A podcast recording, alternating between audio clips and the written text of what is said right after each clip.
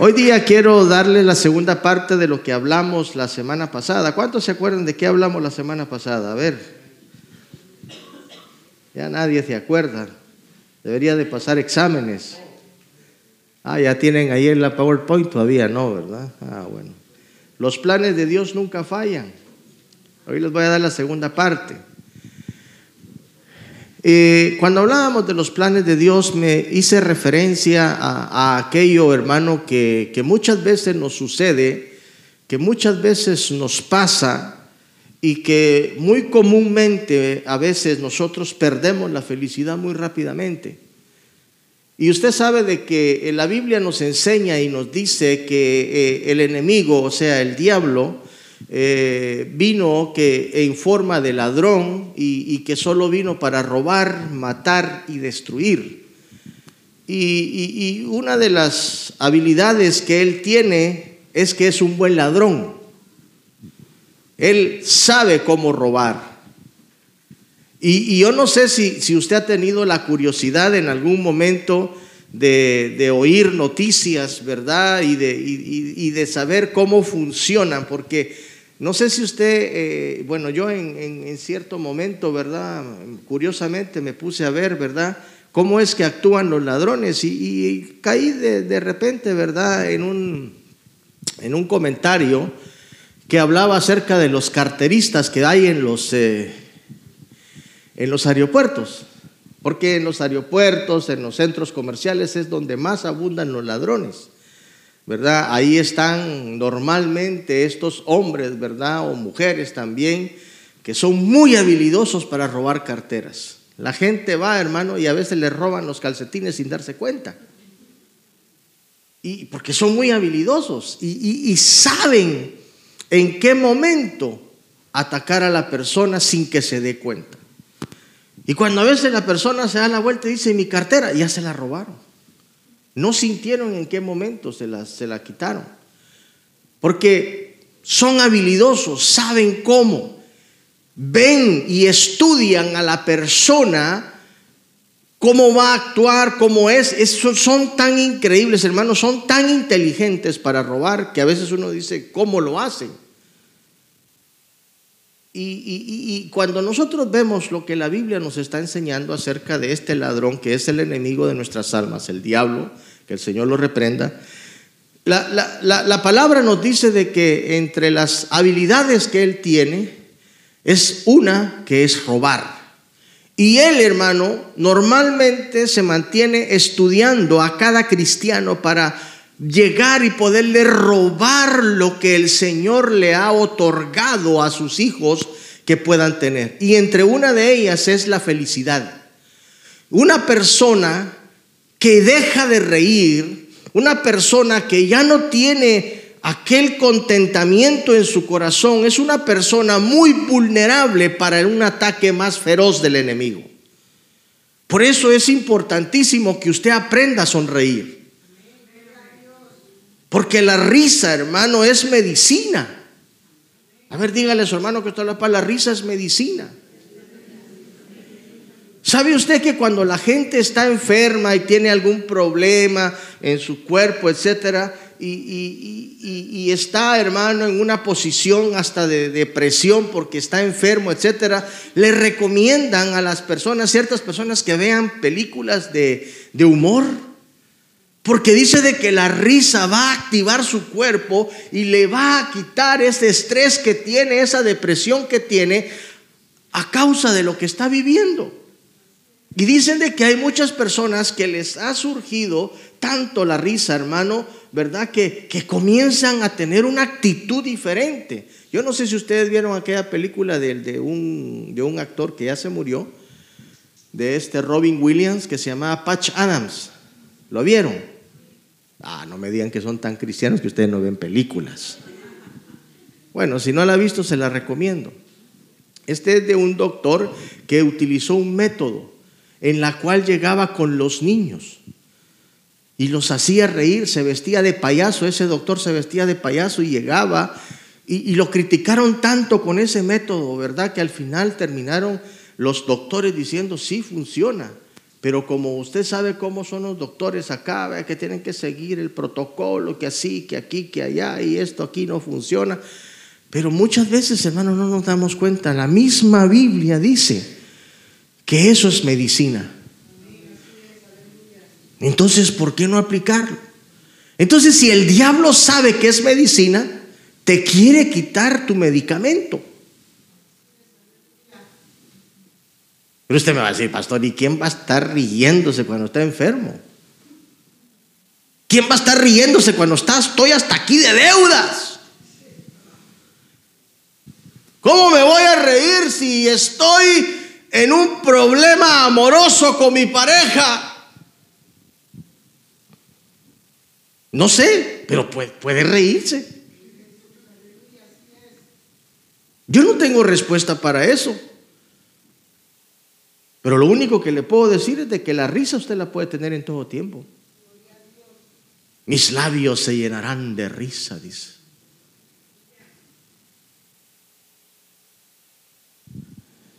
Y vemos en la palabra del Señor todo esto. La prédica pasada miramos que hay dos puntos que fueron importantes que usted y yo lo pudiéramos ver. Jeremías 29, 11, mire lo que dice Jeremías 29, 11.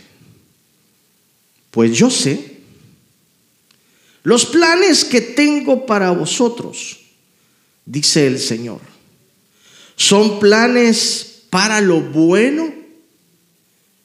¿Y qué dice?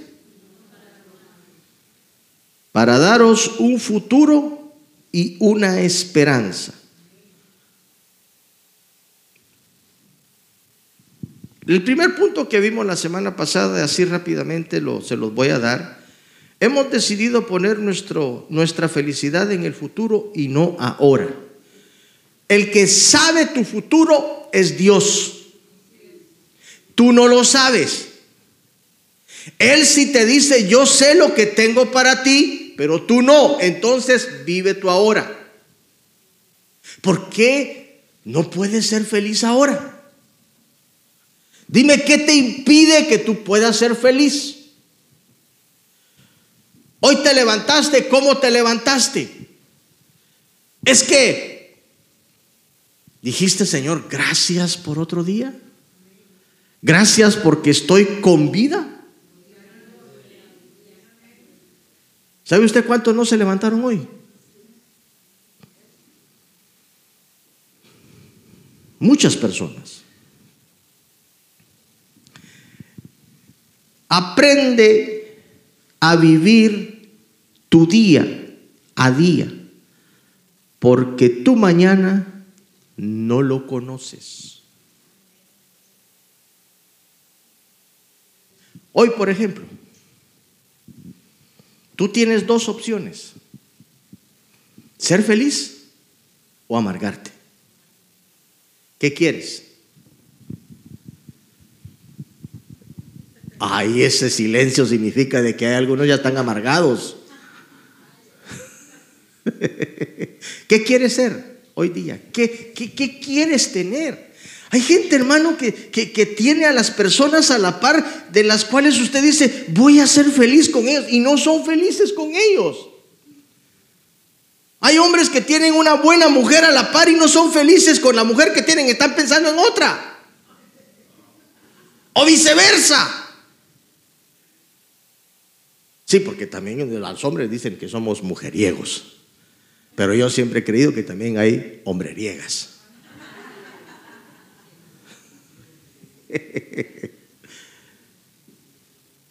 Tienes a tus hijos, tienes hermosos hijos y no los disfrutas, no eres feliz con ellos, te amargas con ellos.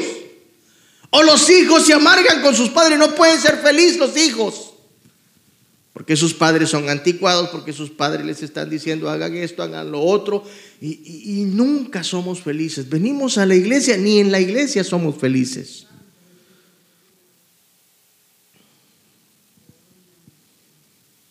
O sea, la felicidad es algo que el enemigo está con todas sus ganas de quitarnos cada día que pase lo que mejor nos ha regalado el Señor, ser felices. El segundo punto que vimos así rápidamente, hemos decidido que nuestra felicidad dependa de una persona y no de Dios. Si nosotros dependemos de los que están a la par nuestra para que seamos felices, nunca vamos a ser felices. ¿Por qué?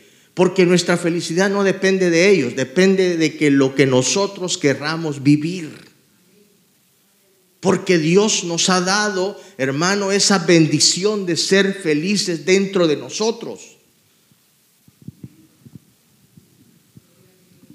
¿Cómo debe de actuar una persona feliz? Muy sencillo que en medio de cualquier cosa que tenga, de cualquier adversidad que venga, de cualquier situación que esté viviendo, va a mantener una actitud positiva para seguir avanzando en esta vida.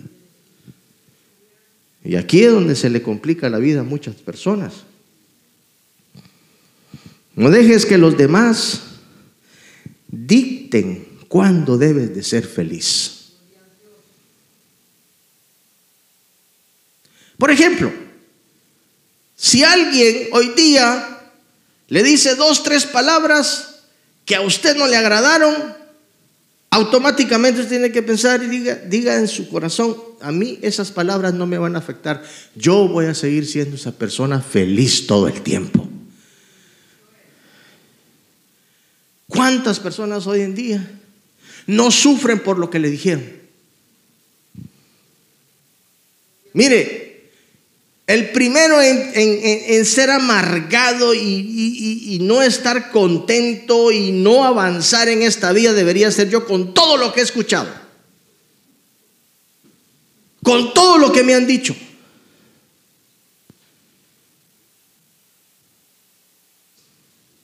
Pero yo no, no, no, no he puesto mi mirada en la gente para poder decir, no, ya no voy a avanzar porque estos me dijeron de que yo era esto, que yo era lo otro. No, yo sigo adelante. Yo tengo que seguir adelante. Mi felicidad no depende de ellos, depende de lo que yo quiera vivir. Y estoy contento de verlos. A mí me hace un hombre feliz cada vez que yo les estrecho la mano, que les doy un ósculo santo, que usted que ustedes están conmigo y yo estoy con ustedes, hermano. Eso me hace feliz a mí.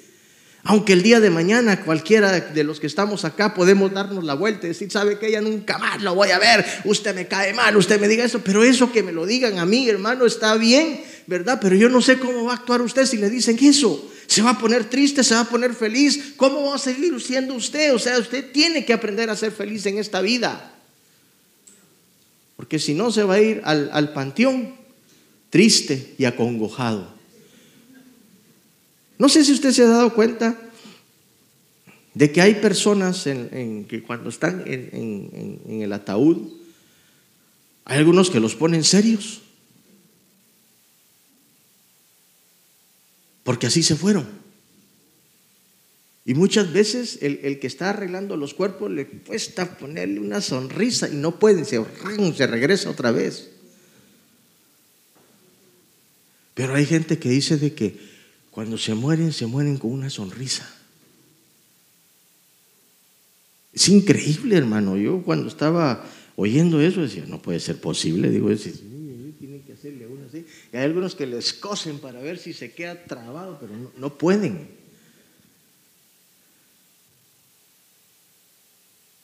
Dios siempre tiene algo especial para tus vidas. A veces nos aferramos a lo que nos rodea y nos olvidamos del grande amor de Dios sobre nuestras vidas. En Lamentaciones capítulo 3 y verso 22, yo quiero que este, este versículo le quede en su corazón, por favor, porque es muy importante. Dice el verso 22, el fiel amor del Señor nunca se acaba. Sus misericordias jamás terminan. Grande es su fidelidad. Sus misericordias son nuevas cada mañana. Me digo, el Señor es mi herencia. Por lo tanto, esperaré en ella. El Señor es bueno con los que dependen de Él, con aquellos que lo buscan. Por eso es bueno esperar en silencio la salvación que proviene del Señor. Quiero rescatar ese versículo, dice, grande es su fidelidad y sus misericordias, ¿qué dice? Digamos que el, día de ayer le fue mal. ¿Alguien le fue mal ayer? Que tuvo algo que, que no le gustó. Bueno, nadie me va a levantar la mano. Ah, ya dijeron amén por ahí. Si a alguien le fue mal ayer, usted no puede estar viviendo de ayer, porque ya pasó. ¿Se enojó con alguien ayer usted?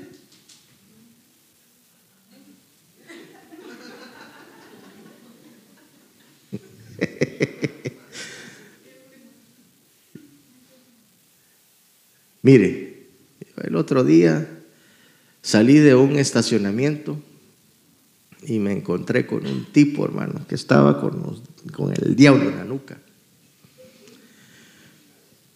Resulta de que yo me estacioné y el que se había estacionado se había estacionado mal. Vine yo y agarré un poco de espacio del otro porque no tenía espacio en mi estacionamiento. Y vengo yo, me estaciono, me voy, entro y el otro que estaba ahí estaba estacionado, pero no me dejó espacio para entrar. Y vino este tipo, y por maldad, hermano, por pura maldad, y porque como el diablo sabe cómo quitarle la paz a uno y quitarle lo contento que uno viene, me dice, no puedes entrar, ¿verdad? Me dice. No le digo, no puedo entrar porque vos estás ahí, le digo, estás muy pegado. Ah, me dice, ¿y sabes por qué? ¿Por qué? Le digo, porque sos un mal conductor, no sabes parquearte, no sabes aquí. Y me comenzó a decir un montón de, ay hermano, mire que, dije, Señor, no, da, wait a minute, paciencia, paciencia, paciencia. dije, sabes, me estás acusando de que soy mal conductor, pero ya viste el otro que está parqueado al otro lado, le dije. Yo le dejé un espacio para que se metiera, se parqueó mal. Yo tuve que agarrar un espacio del lugar donde vos estás, pero vos le dije, en, lugar de pensar en mí, me estás maltratando. Así que haceme el favor, le dije. Quítate, hacete a un lado. No quería, hermano. Mire, que por poco me enciende la llama. Me digo yo, y nos vamos a pasar peleando todo este tiempo, le digo, o hablándonos así.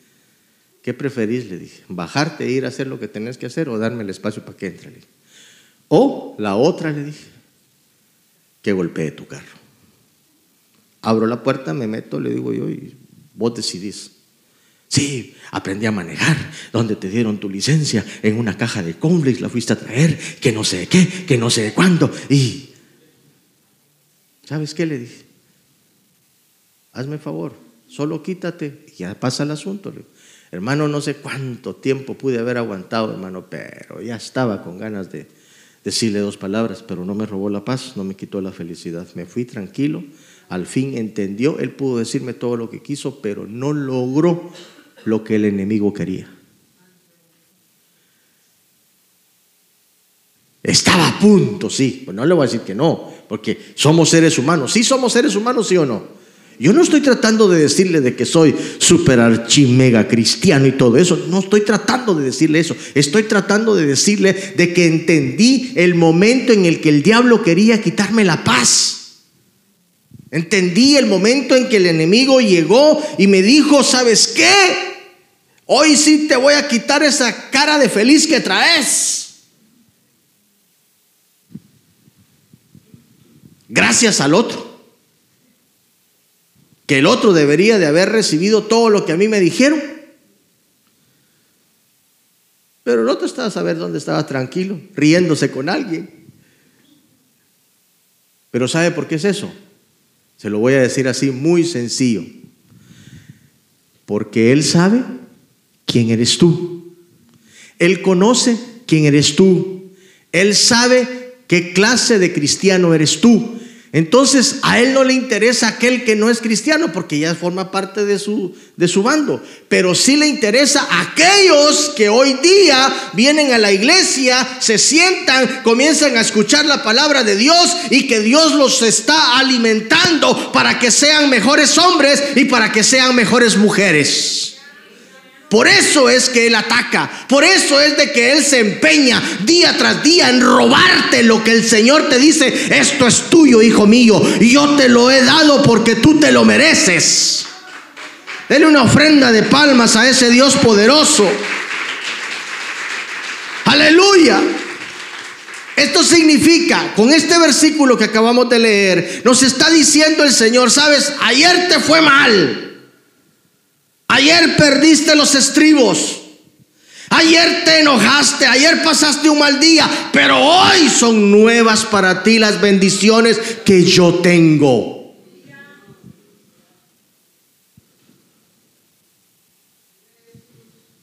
Hoy tú decides que quieres vivir.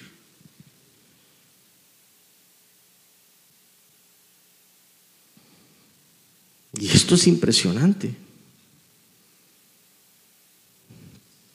Esto es increíble. Así que el Señor es bueno con los que dependen de Él. Si tú aprendes a depender de Él, Dios todos los días tiene una bendición nueva para tu vida. ¿Cuántos creen eso? Aleluya, gloria al Señor. Job habla de algo muy interesante. En Job capítulo 7, y hoy vamos a entrar al tercer punto, hemos decidido creer que nuestra condición actual es un fracaso y que no puede mejorar. Mire qué es lo que dice Job capítulo 7, verso 11 al 16. A ver, ¿quién me lo lee? Alguien que tenga voz fuerte y que diga, yo leo esto. 11 al 16.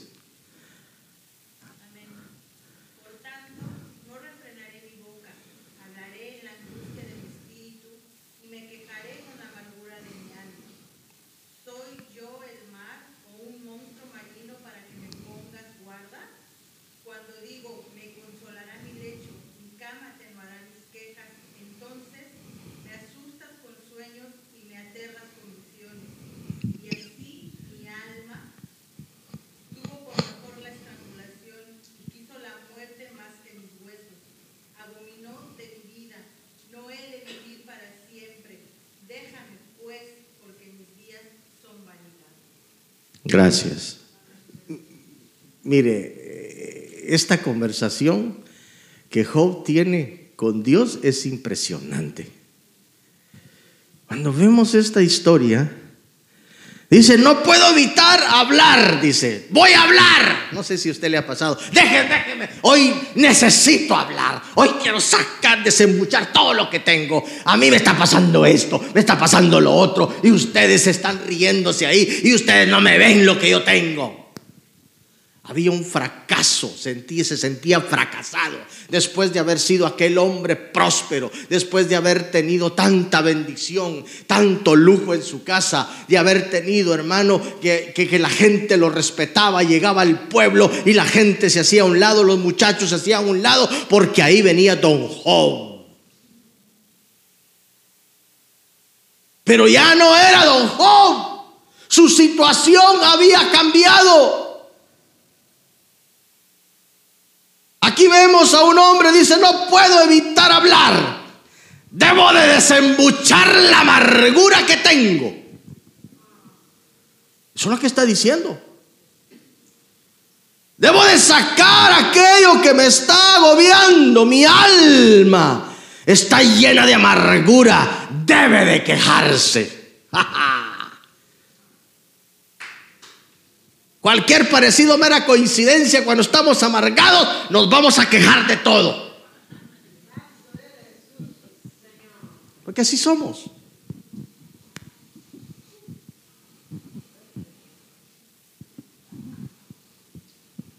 Y comienza a decir, ¿soy yo un monstruo marino? ¿O un dragón para que me pongas bajo custodia?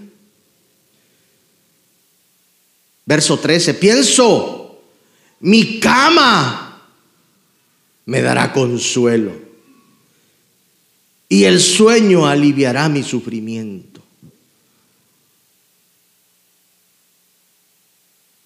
Pero entonces me destrezas con sueños y me aterras con visiones.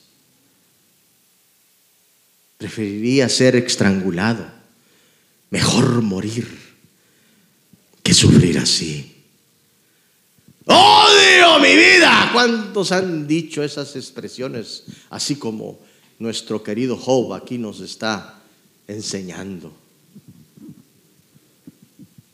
¿Saben qué? Mejor prefiero morir. Ya esta vida sí ya no la aguanto. Y a veces nos estamos ahogando en un vaso de agua. Porque tu problema es tan sencillo y un simple detallito te hace hablar con amargura como lo está hablando aquí este hombre. Mire que aquel hombre tan justo y tan correcto como la Biblia menciona en el capítulo 1, en el capítulo 7, nos está revelando la humanidad del ser humano. Nos está diciendo que una persona en un momento complicado y difícil de su vida comienza a hablar disparates.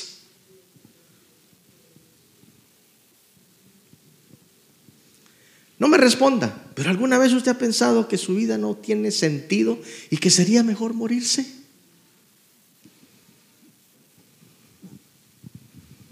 Usted estará analizando así yo en 1900 tanto decidí que era mejor no tener vida. Él lo está diciendo. Odio mi vida y no quiero seguir viviendo.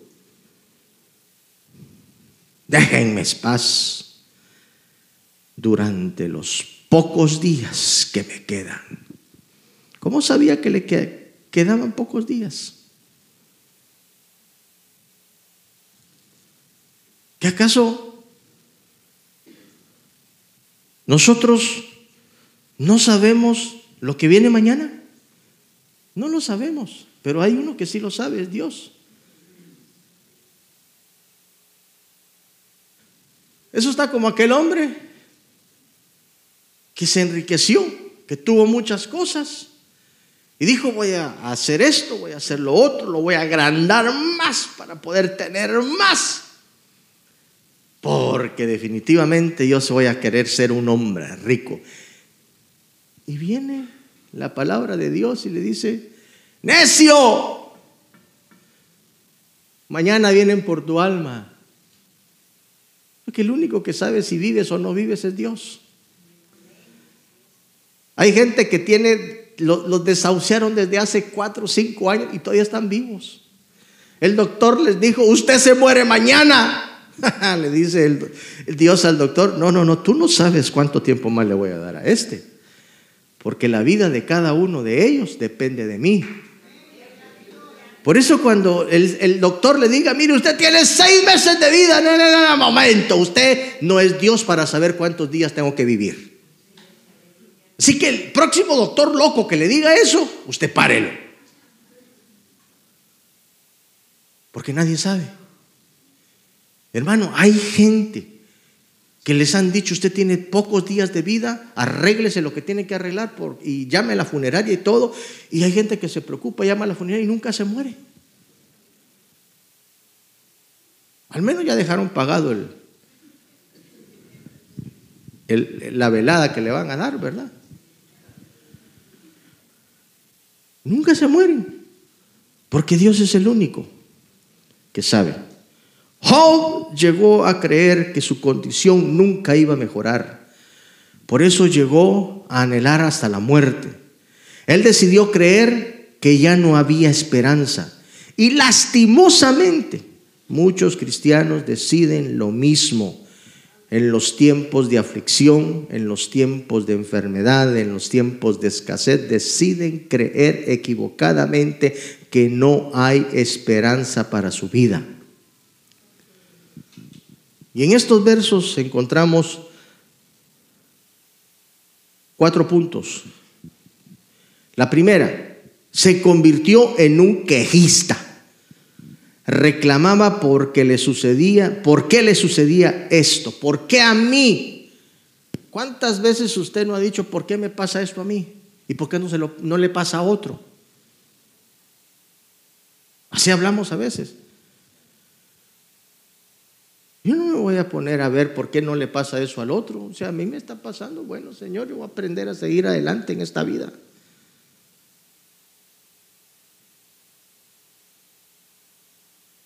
Segundo, entró en depresión.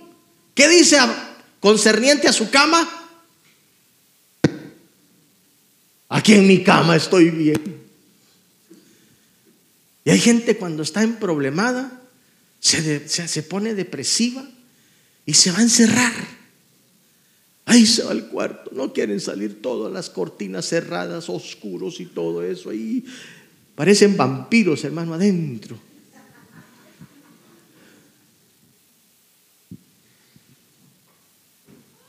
Están depresivos porque tienen una enfermedad, porque tienen un problema económico, porque tienen un problema amoroso, en lugar de levantarse y de pararse y decir, no, aunque esté enfermo, aunque esté pasando esta escasez, aunque tenga esto, aunque tenga lo otro, yo voy a seguir adelante porque los planes de Dios para mi vida son buenos.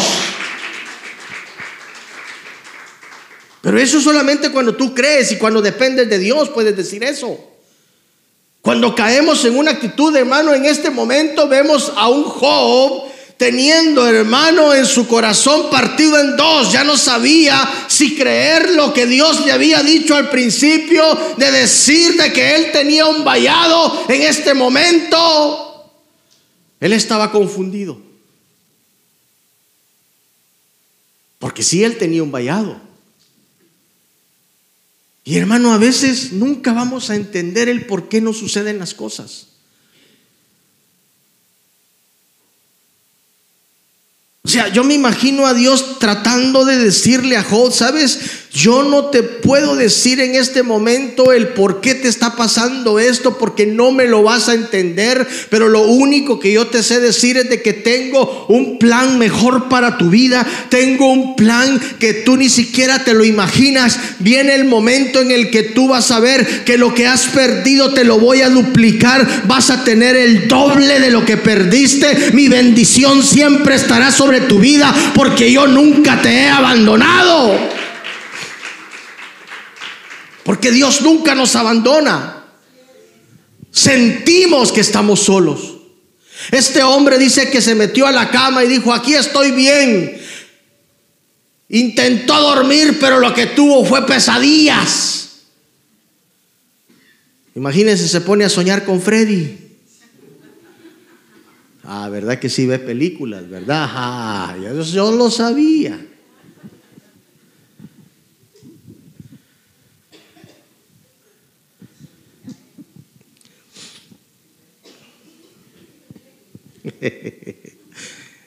Por ahí estarán diciendo ustedes quién es Freddy, ¿verdad?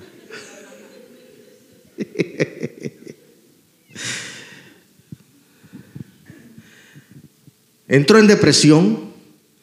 Tres, le dio insomnio. Cuatro, y deseó morirse. Esa es la película perfecta de un hombre depresivo. De un hombre que cree que no hay bendición para él alguna en el futuro. Se siente fracasado. Se siente de que ya no vale la pena seguir adelante. Que ya no vale la pena continuar en esta vida que ya no vale la pena luchar por nuestros sueños.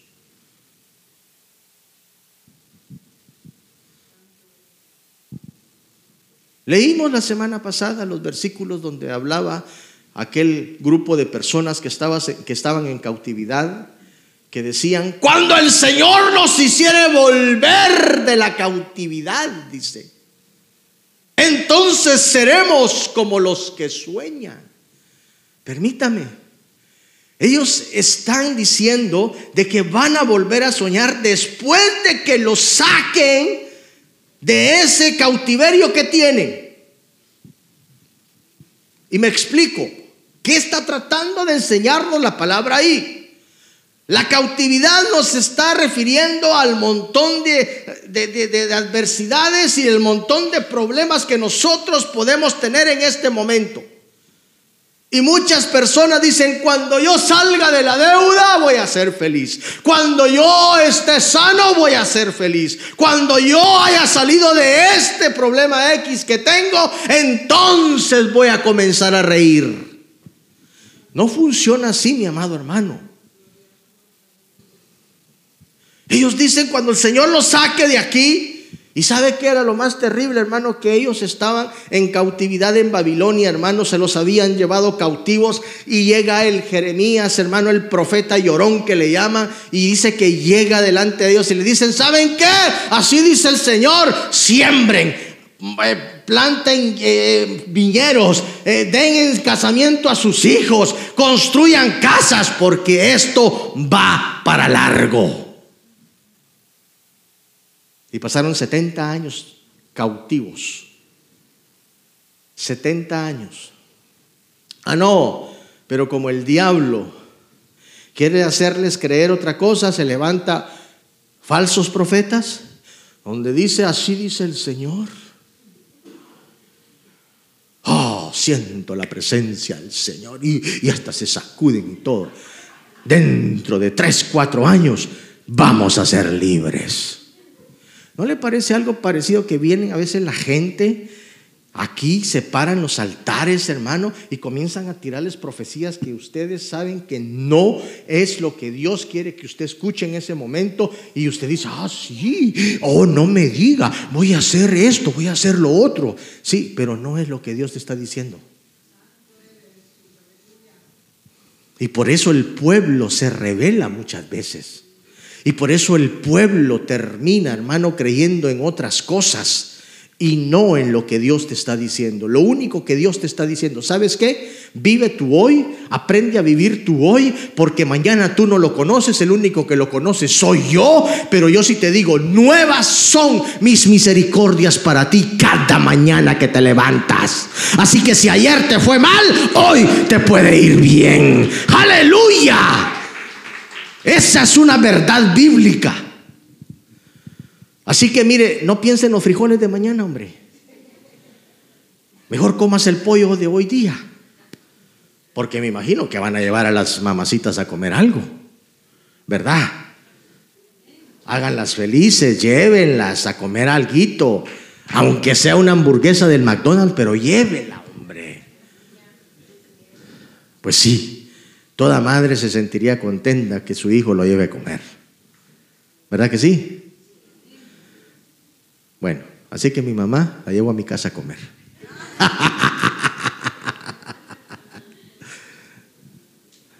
Aleluya.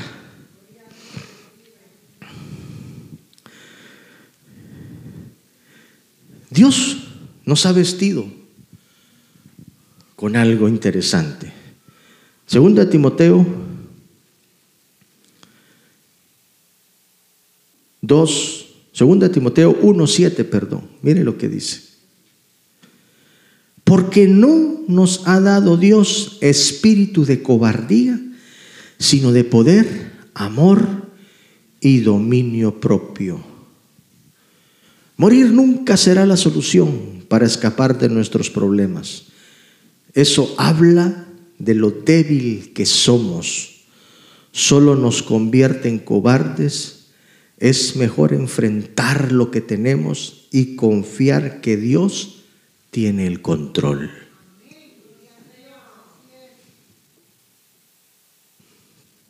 A veces nosotros, como buenos seres humanos, cuando estamos rodeados de problemas, lo que buscamos en muchas ocasiones es huir. Nos vamos.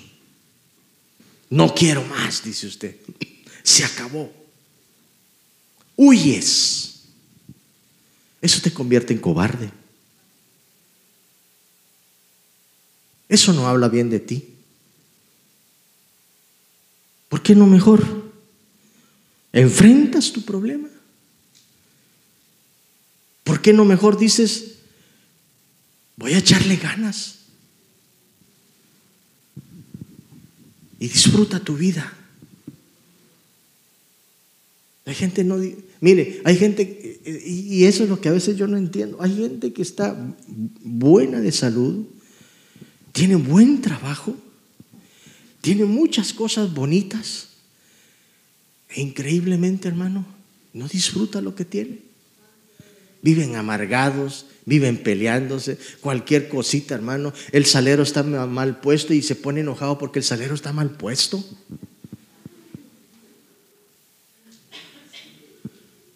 Ay, Dios mío, digo, ¿por qué? ¿Por qué un salero te va a quitar la felicidad? Pero eso nos pasa. Punto número cuatro. Y con esto vamos ya a ir casi terminando. Punto número cuatro. Hemos decidido lamentarnos más y a no ser más agradecidos de todo lo que Dios nos ha dado. Filipenses 4:10 al 12, no, al 13. A ver quién me lo lee, por favor. Filipenses 4 del 10 al 13. Mire estos versículos impresionantes. Y este último punto es el que yo quiero que usted le pueda quedar grabado en su corazón, los otros tres también, porque son importantísimos. Pero este último punto, este te va a ayudar a ver las cosas de diferente manera cuando eres una persona agradecida. A ver quién me lo lee. A ver, Avi, ya que estás ahí al frente, léelo por favor.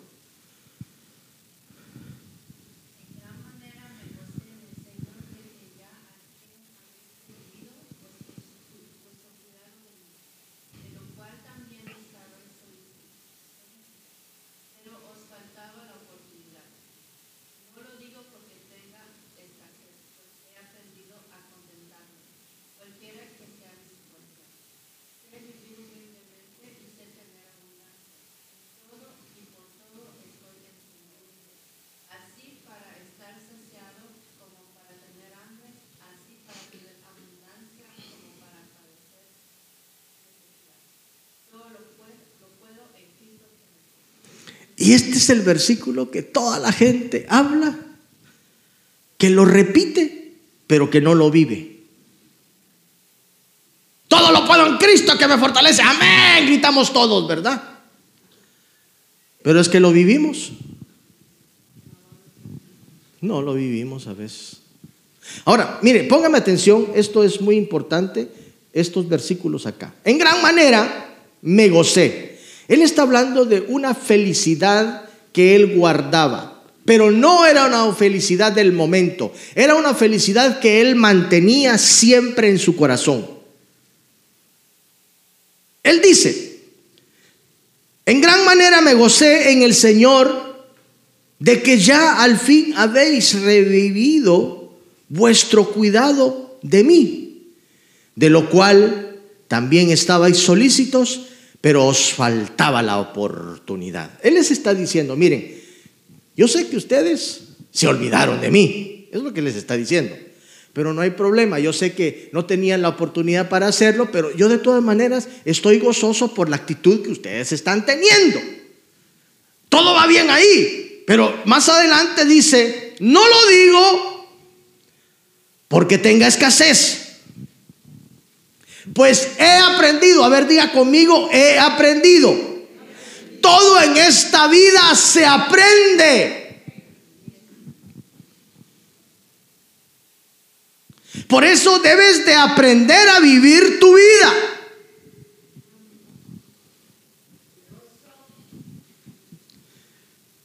cuando tengas la oportunidad que algún sabio te enseñe, que alguna persona te diga lo que ha vivido, lo que ha tenido que pasar para salir adelante, debes de escucharlo. Porque en la multitud de consejos, dice la Biblia, hay sabiduría.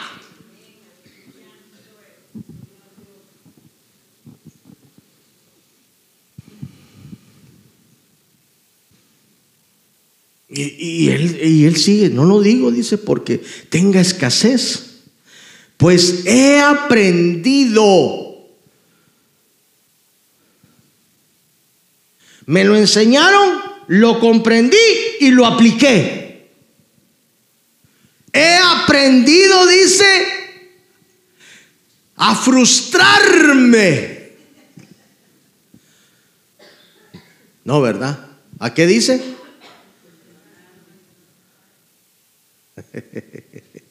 Hermano, mire, cuando a usted le viene un problema, ¿cómo reacciona usted? ¿Cuál es su actitud?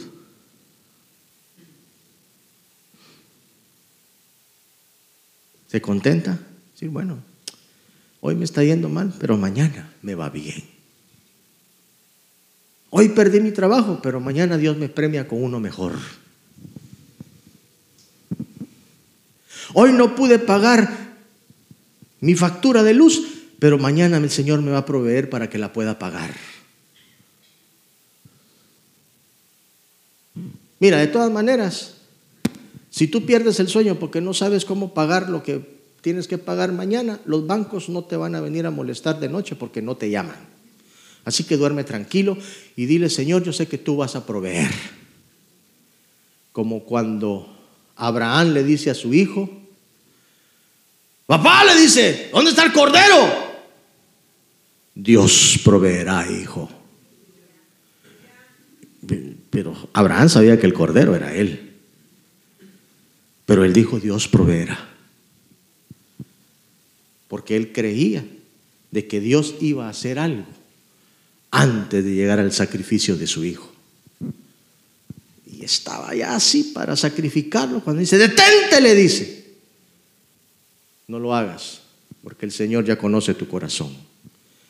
Y de repente, eh, eh, eh, dice una cabrita por ahí, enredada entre los arbustos, y ahí estaba la provisión de Jehová. Joshua, por favor. Sé vivir, dice, humildemente, y sé tener abundancia. En todo y por todo estoy enseñado para estar saciado como para tener hambre. Así para tener abundancia como para padecer necesidad. Permítame un segundo, hermano. Muchos de los que estamos acá venimos de nuestros países donde crecimos humildemente. A ver, ¿cuántos crecieron humildemente en sus, en sus países? Casi todos, ¿verdad? Y a veces venimos acá y se nos olvida cómo crecimos. Que, esa humildad con la cual tú creciste en tu país y que cuando el Señor te permite, mira, si al Señor te permitió viajar a tu país más de una o dos, tres veces, hermano, tú ya eres rico. Porque cuando tú en tu país ibas a viajar de, digamos, ah, hoy me voy a ir a Walt Disney. Allá en Guatemala, así como vivíamos. Yo vengo de Guatemala, crecí pobremente. Yo me acuerdo, hermano, que cuando ya tuve noción de cómo eran las cosas, hermano, yo me acuerdo que mis papás vivían como en un vagón de tren, hermano, una cosa, un, solo lugar, hermano. Ahí estaba la cocina, el comedor, el dormitorio, el baño y todo, hermano, estaba en todo en un lugar. Y uno aprende a vivir ahí, humildemente. ¿Por qué cuando venimos acá cambiamos? Nos lo vemos fufurufos. Hasta así. Allá agarraba la taza con las dos manos. Ahora aquí la agarra y hasta así levanta.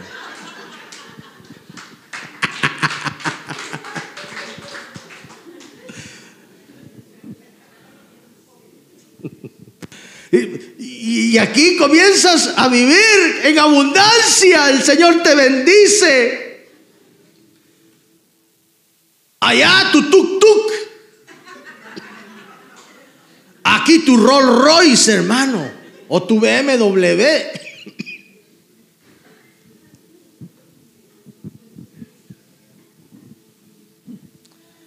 Allá llegabas, hermano, está todo empolvado siempre eso, ¿verdad? Ni siquiera allá ahora llegas, uy, no, está sucio, dice, y limpia para poderse sentar después.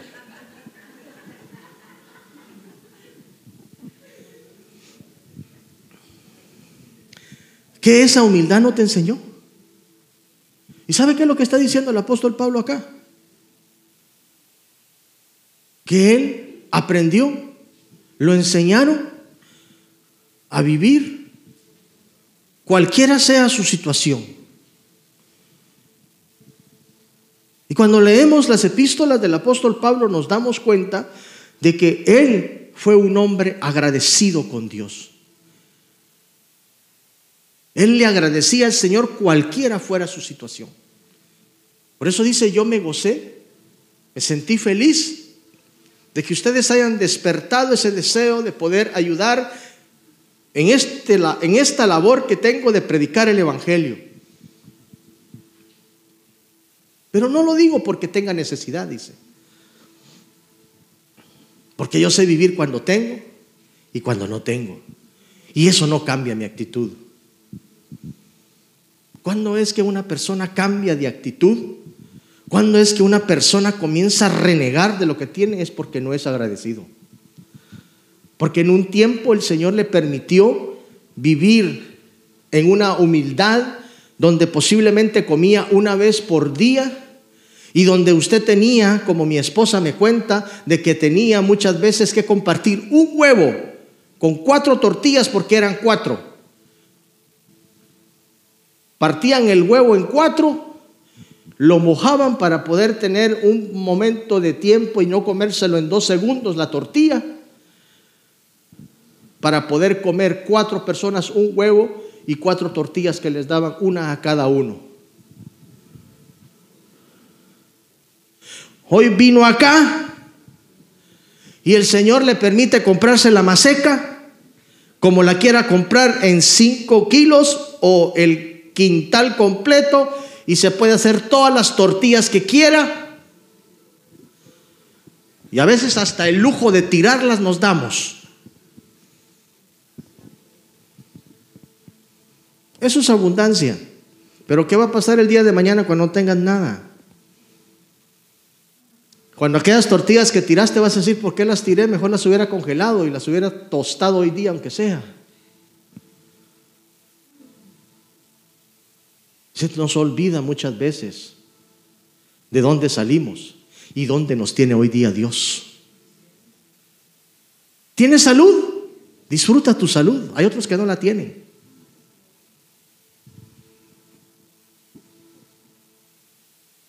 No, pero renegamos, nos peleamos con todo mundo. En la casa somos amargados, estamos siempre enojados con nuestra cónyuge, con los hijos, hasta con el perro que tenemos estamos peleando. ¿Por qué? Porque no somos agradecidos. Yo le agradezco a Dios todas las mañanas. digo, Señor, gracias porque me diste otro día. Porque en la condición que estoy, yo no debería de estar acá, pero tú me das la bendición de todavía poder respirar otro día, Señor. A mí la enfermedad no me ha quitado la felicidad. Y estoy enfermo, crónico.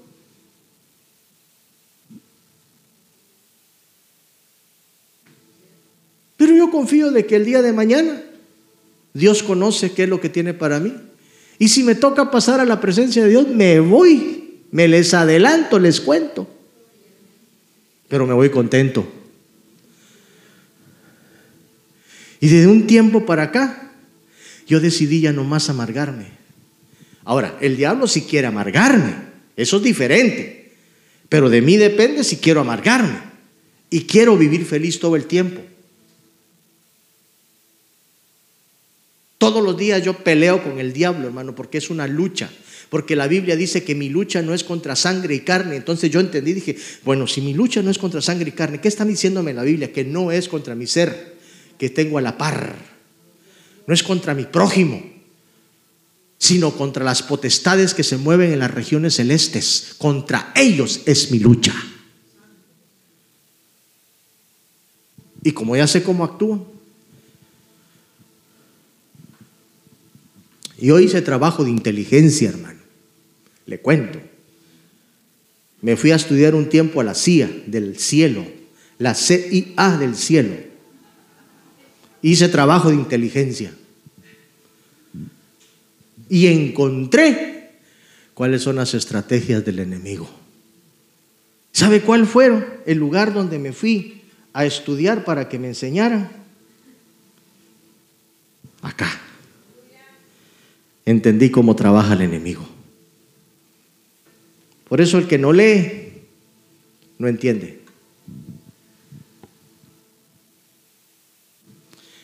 El que no pide revelación, nunca la va a tener. Cuando yo hablo parece fácil. Aplicar lo que está ahí, eso es lo más complicado. Porque hay que aplicarlo a nuestra vida. Entonces entendí. La Biblia me enseñó Debo de contentarme con todo lo que yo tengo, agradeciendo cada día lo que Dios me ha dado. Hoy día yo te pido que le digas al Señor, gracias por lo que hasta hoy día tengo. Tú no sabes lo que el Señor tiene para ti mañana. Pueden ser más abundantes bendiciones o como puede ser que te venga un tiempo de escasez. A ver, ¿cuántos han vivido un tiempo de vacas gordas? A ver, dígame. Yo creo que casi todos hemos vivido tiempos de vacas gordas, sobre todo aquellas personas que se esfuerzan, que trabajan y hacen. Pero ¿no le ha pasado de que muchas veces viene un tiempo en la que tú no te esperabas y que dices, ¿qué pasó? Me quedé sin nada, no tengo nada. ¿Por qué? Esto Sucede. Por eso el apóstol nos dice, aprendan a vivir con lo que tienen y den gracias a Dios por lo que les ha dado. Aprende a ser agradecido. Si otras personas han logrado avanzar en esta vida, aún teniendo incapacidades que uno dice, ¿cómo es que esta persona puede ser feliz? Yo no sé si usted ha escuchado, el, nombre de este hombre es un poco difícil a, pronunciarlo, pero es un tipo que anda dando, hermano, mensajes de aliento por todo el mundo. No tiene pies, no tiene manos, es padre de familia, conduce carro, y otro montón de cosas. Y uno dice, ¿cómo este tipo puede ser feliz no teniendo pies, no teniendo manos? ¿Alguien sabe el nombre? Es que es muy complicado decir el nombre, hermano. Hasta eso es complicado en él, fíjese, decir el nombre. Pero usted lo ve. Yo miré la otra vez un video de él y así, hermano, su cosita allí caminando en medio de una mesa. Y se cae, ¡pum! Y todos los jóvenes que están viendo ahí asustados, y se cayó. Y ahora, ¿quién lo levanta? No tiene manos para levantarse, no tiene pies para levantarse. Y comienza él con la cabeza a levantarse. Y ustedes dijeron, este tipo no se va a levantar de aquí, dijeron, ¿verdad? Pero quiero decirles algo. Todo es posible en esta vida, dice. Cuando tienes a Dios en tu corazón. Sí, no tengo pies, no tengo manos, pero hago todo lo que un ser humano necesita hacer.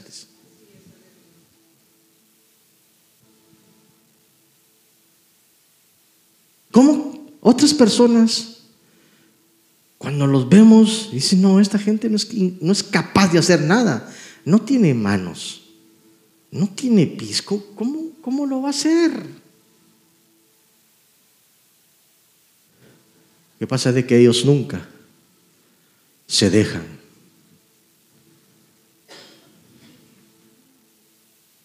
¿Cómo se llama?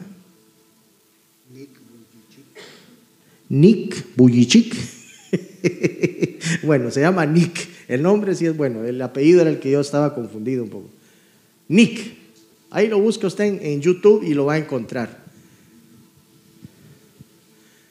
Es un ejemplo ese hombre de perseverancia, de que a pesar de sus incapacidades físicas que tiene, no lo han dejado ahí frustrado. Utilizó el poder de la inteligencia que Dios le regaló para poder ir a animar a la gente que tiene todos sus sentidos. No como aquel intelectual que comenzó a hablar en contra de Dios. El Hopkins, que comenzó a decir de que Dios no existía, que éramos el resultado de un bing bang, todo ese montón de cosas y que era tan inteligente el tipo, pero su inteligencia no le sirvió para entender de que aunque le haya pasado eso, Dios le permitía todavía estar con vida. Y se murió no creyendo en Dios. Su enfermedad culpaba al Señor.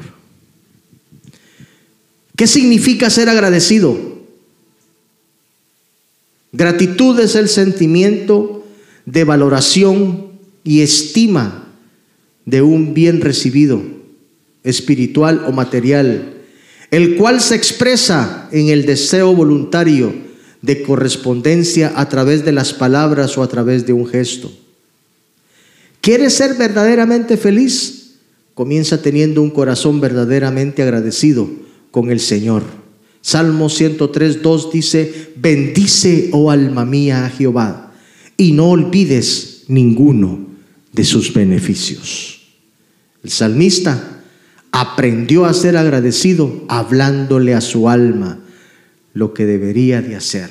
Hoy día yo te digo, la mejor manera es de que tú cada día que te levantes le digas a tu alma, hoy día alma, agradecele al Señor que estás con vida.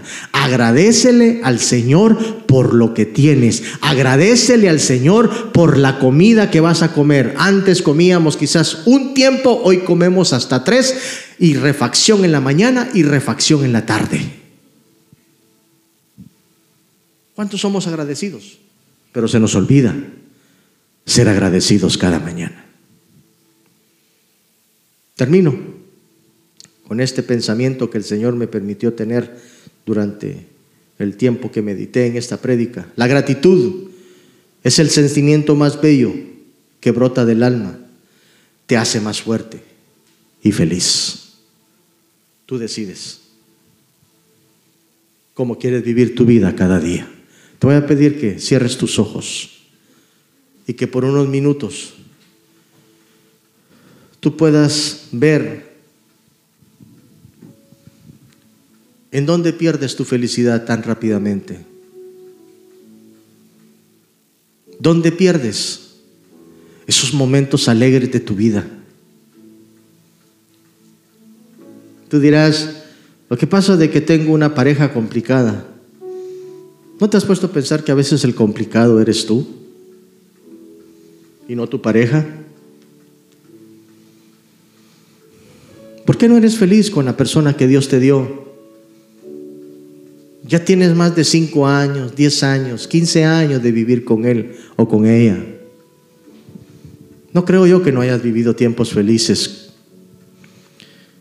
Y que todo lo que tú estés pensando en este momento que está pasando, eso pueda borrar todos aquellos años donde tú has vivido feliz con él o con ella.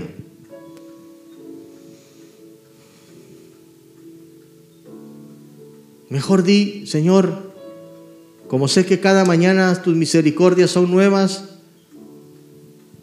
yo sé que algo puede pasar en la vida de mi cónyuge, en la vida de mis hijos.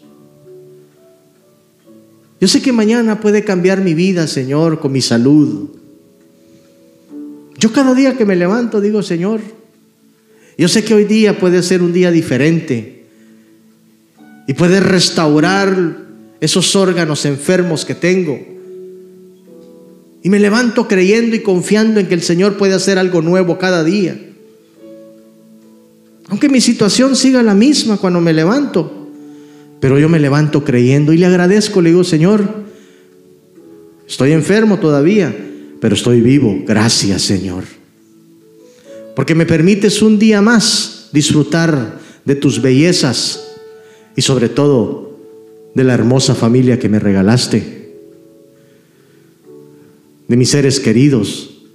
Hoy día me levanté y le di gracias al Señor porque pude ver otro día, vi a mi esposa, vi a mis hijos. Y más contento todavía cuando supe de que venía para la iglesia y que me iba a encontrar con ustedes, que son mis hermanos en Cristo. Verlos me da alegría, me llena de mucho gozo. ¿Usted tiene la misma actitud cada día que se levanta? Aprende usted a vivir feliz. Agradezca. Le voy a pedir que se ponga de pie, por favor, y con, con sus manos en alto, usted le comience a decir, Señor, gracias por este día que me has dado. Señor, perdóname si no te había agradecido, Señor, de cuando me levanté. Pero Quiero agradecerte, Señor, por las bendiciones que me has dado. Te vas a ir más adelante, más tardecito, vas a estar con tus seres queridos, disfrutando de un buen almuerzo. ¿No sería bueno que le dijera, Señor, gracias por este almuerzo que me estás dando? Me estás dando, Señor. Me acuerdo cuando Humildemente vivía allá en mi país, Señor, y no teníamos muchas veces para comer. Pero hoy tengo abundancia. Gracias, Señor. Gracias por haberme traído a este país. A veces somos tan desagradecidos de que nos sacó de nuestros países, nos trajo a vivir a un lugar donde hay oportunidades en mucha índole. Y a veces ni eso agradecemos porque no aprendemos a ser agradecidos.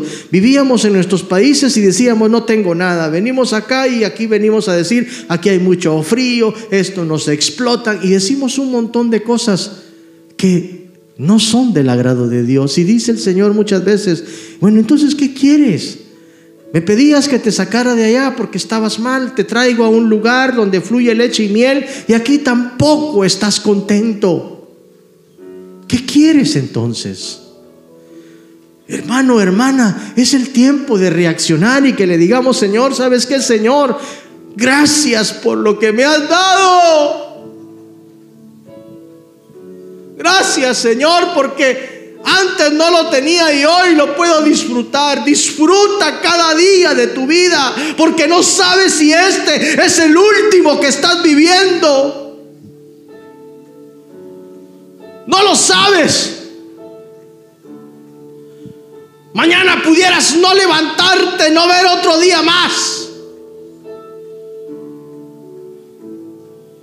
Pero si el caso fuera de que sí, vas a poder verlo, levántate con la actitud correcta. Gracias, Dios amado, por lo bueno que eres conmigo. Yo quiero invitarte con tus manos en alto a que le digas, Señor, gracias por lo que hasta hoy día tú me has dado. Gracias por todas las bendiciones que he recibido. Yo quisiera hacer un llamado a que si hay alguien en este lugar que no conoce a Cristo todavía y quisiera que oráramos por él y entregarle su corazón al Señor para comenzar a depender directamente de nuestro amado Jesús, este es el buen momento para que lo haga. Este es el buen momento para que podamos hacer la confesión de fe delante de Jesús y así poder ser parte de la gran familia de Dios. ¿Habrá alguien que quisiera entregarle su corazón a Cristo en esta hora?